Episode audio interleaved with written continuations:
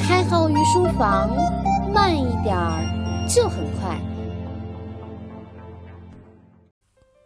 各位御书房的伙伴们，大家二零一六年快乐！今天是二零一六年的第一天，也是我们开号御书房二零一六年的第一期节目。在新的一年里，开号祝大家能从开号御书房获得更多有趣的知识，也祝我能把御书房做得越来越好。因为我事儿比较多，元旦也不消停，还得练车。客套话我就不多说了，我们直接上内容。新的一年里呢，我为大家带来新的内容，而新的内容是什么？我估计大家都知道。但是这件事儿要从二零一五年说起。去年我的一个听众给我留言，原文是“凡人未果，菩萨未因”。这句话是什么意思呢？就是说我们普通人是害怕事情的结果的，而菩萨看到了事情的原因，就已经能推导出结果了。所以菩萨更害怕的是不好的起因。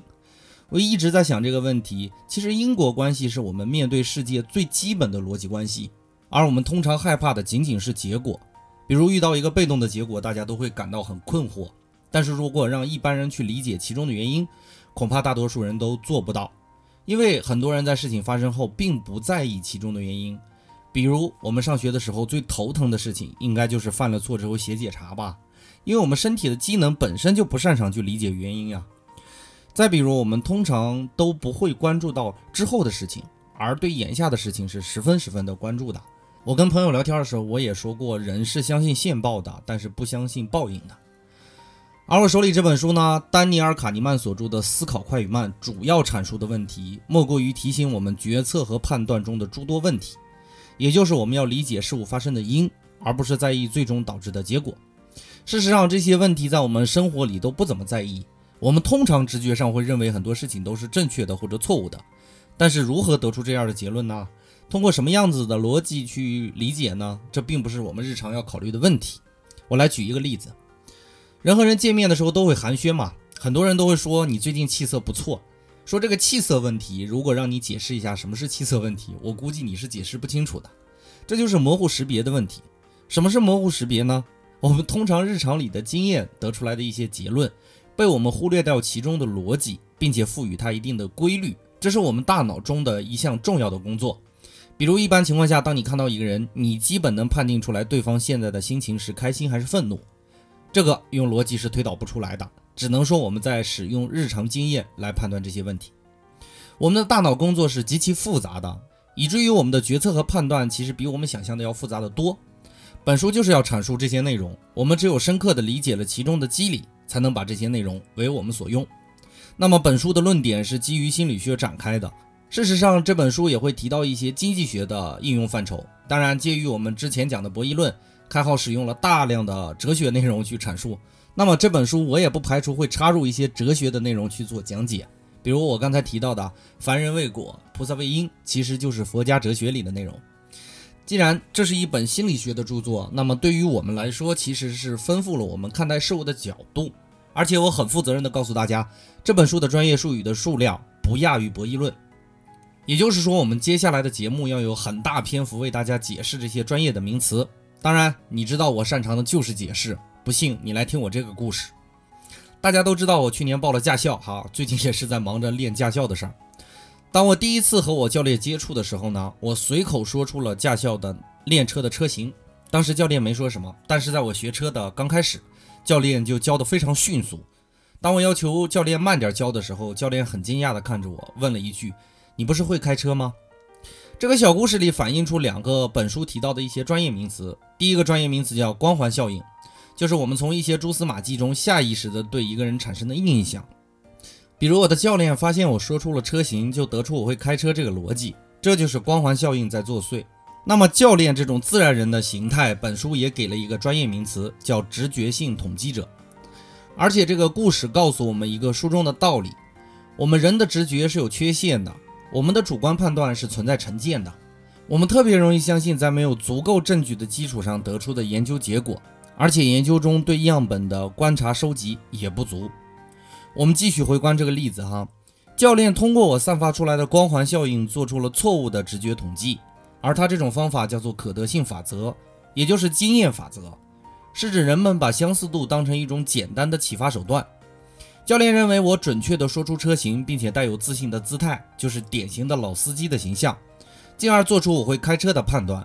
而如果我刻意的想给教练营造这样的感觉，那么我这种方法叫做启发法。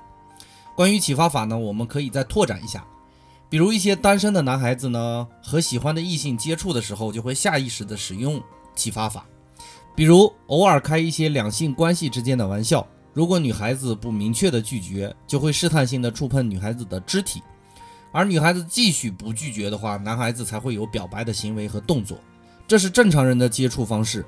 而开玩笑也好呢，触碰女孩子的肢体也好呢，其实就是启发法的一种延伸，是通过给予对方一个模棱两可的信息，然后判断对方发出的行为趋向，从而做出决策。不管你有没有感觉，刚才的一分钟内，我已经给你解释了光环效应、直觉性统计者、可得性法则和启发法四个概念，而且我表述了一个本书中重要的观点：人的直觉是有缺陷的。听到这儿，你可能觉得事实貌似并非如此。大家都看过那个电影《死神来了》哈，其中每一集的主人公都是在关键时刻能预测到某个人遇到的危险，而现实里有很多人听过类似于这样的故事，比如突然有人预示到威胁的来临，然后迅速的离开危险区域；再比如很多人感知过地震的发生，还有某些专家做出了一些惊人的判断，比如医生在面对病人的时候，尚未诊断就能准确的判断出病人的病情。其实这并不是魔法哈，甚至我们不要说这些人的第六感比其他人强，其实我们天天都在做这样的事情，只是我们没有发现罢了。比如你今儿忙了一天，发现忘了给自己女朋友打电话了，而根据以往的经验呢，你女朋友八成会生气，那么你仅仅可以通过她接电话时候的第一声喂的声音，就能判断出她是否生气，甚至在电话接通前，你可以根据她接电话前的等待时长，判断出今天的事态严峻的程度。这并不是你第六感十分强烈啊，仅仅是经验之谈。而假如你换了另一个通情达理的女朋友呢？这种经验判断一定会出现问题。你别问我怎么会知道哈，我深有体会。换而言之，人在新的情境中能够观察到熟悉的影子，并且采取十分得体或者不怎么恰当的做法来顺应这种情境，这便是直觉的作用。而直觉的触发条件呢，基本上是基于你对当前的事情束手而策而已。比如你那通拨给女朋友的电话，基本是因为你对哄好她没有十足的把握，所以你要打这个电话。这也告诉我们一个很无奈的事情哈，如果一件事情你有相当的把握，那么你多半不可能通过直觉去解决这些问题，而往往直觉看似解决的问题呢，实际上和这件事儿有八竿子都打不着的关系。没错，我们看到的自己就是这样的无知，甚至有些荒诞。正如我们这节题目所说的这样，无知是人类的常态。而我们竟然不承认这种无知，甚至努力的去粉饰这种无知。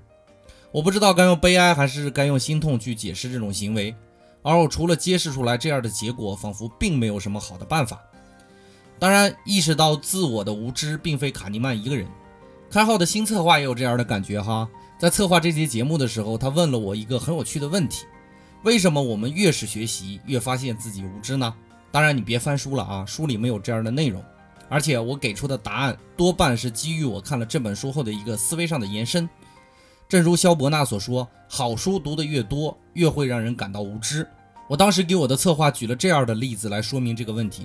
我说：“人就像一个屋子，读书也好呢，学习也好，只会让这个屋子变得更大，也就是说，拓宽了我们的认知边界。倘若这个屋子大了呢，却没有摆放家具，那么你会觉得这个屋子越来越空。”而屋子里的家具呢，就好比我们利用这些知识去做一些事情，也就是实践。而我的策划接着就举一反三的给我了另一个例子，我觉得更加精辟啊，也分享给大家。他说，比如我们的思想是一个袋子，我们把相似的东西放在袋子里，而随着不断多的东西放到袋子里呢，袋子被撑大了。我们准确的拿出指定的某一样东西呢，概率就会不断的降低。这就是为什么我们学到的越多，在遇到具体问题的时候越是迷茫。你可能觉得这个例子有些悲观哈，我们其实只需要学一个单一的内容就可以受益终身了。没错，你这样想问题是很符合逻辑的。老子也阐述过这样的理论，叫做抱朴守一嘛。而我只能说，这两个例子只是静态的说明你在摄入这些知识一瞬间的感受。你只知道培根说过知识就是力量，却不知道中国物理大家黄坤说过知识绝对不是越多越好。而且股神巴菲特也说过。在没有经过大脑整理之前，所有的知识都是垃圾。这绝对不是你一个人的困惑哈，我们人类都存在这个问题。而我们开号御书房给出的解决方案，也正如大趋势家奈斯比特在第三次浪潮中写到的那样：没有经过整理的信息，不是我们的朋友，甚至是我们的敌人。当然，更不是财富和资源。所以，我们要做的，并非是简单的摄入或者扩大容量，更是对信息的处理和深度的理解。不谦虚的说，开号就是干这个的嘛，也就是帮大家处理和深度理解知识嘛。也就是我经常挂在嘴边的那句话：学以致用。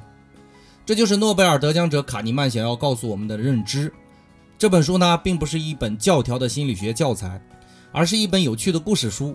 在谈笑之间，开号保证的就是那些看似逻辑的事情，需要我们仔细甄别出来。即使人类是无知的，不妨碍我们把自己变得向往全知。最后，我们简单的说一下这本书大概有五个部分。第一部分我们要阐述的是系统一的无意识运作和系统二受控制运作的区别。不懂什么意思不要紧哈，简而言之就是你的大脑和你的电脑有什么区别。别看它那么快的处理速度，而你的能力却丝毫不逊色于它。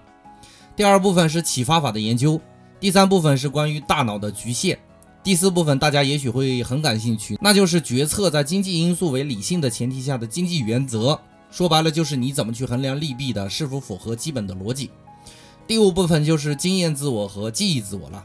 这一部分按照卡尼曼的说法，是通过古典经济学和行为经济学来解释的，也是相当具有实用价值的。这五个部分，开号一点一点给大家讲完。不敢说能带着大家操纵自我，但是有一点能确定，那就是通过这期节目，我展示一个不一样的你给你自己看。我们多了解一点自己，方便你更接近你自己。人最难的事情，不就是认识自己，然后持有自知之明吗？不是有那么一句话说得好吗？你最大的敌人其实就是你自己。如果站到这个角度来看，你足够了解你自己，你还有什么不可战胜的呢？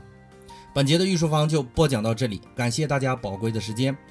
我会在今天晚上把《思考快与慢》的第一章“无知是人类的常态”的文字版发到微信公众号“开号御书房”上，欢迎大家去关注。伙伴们，我们下节再见。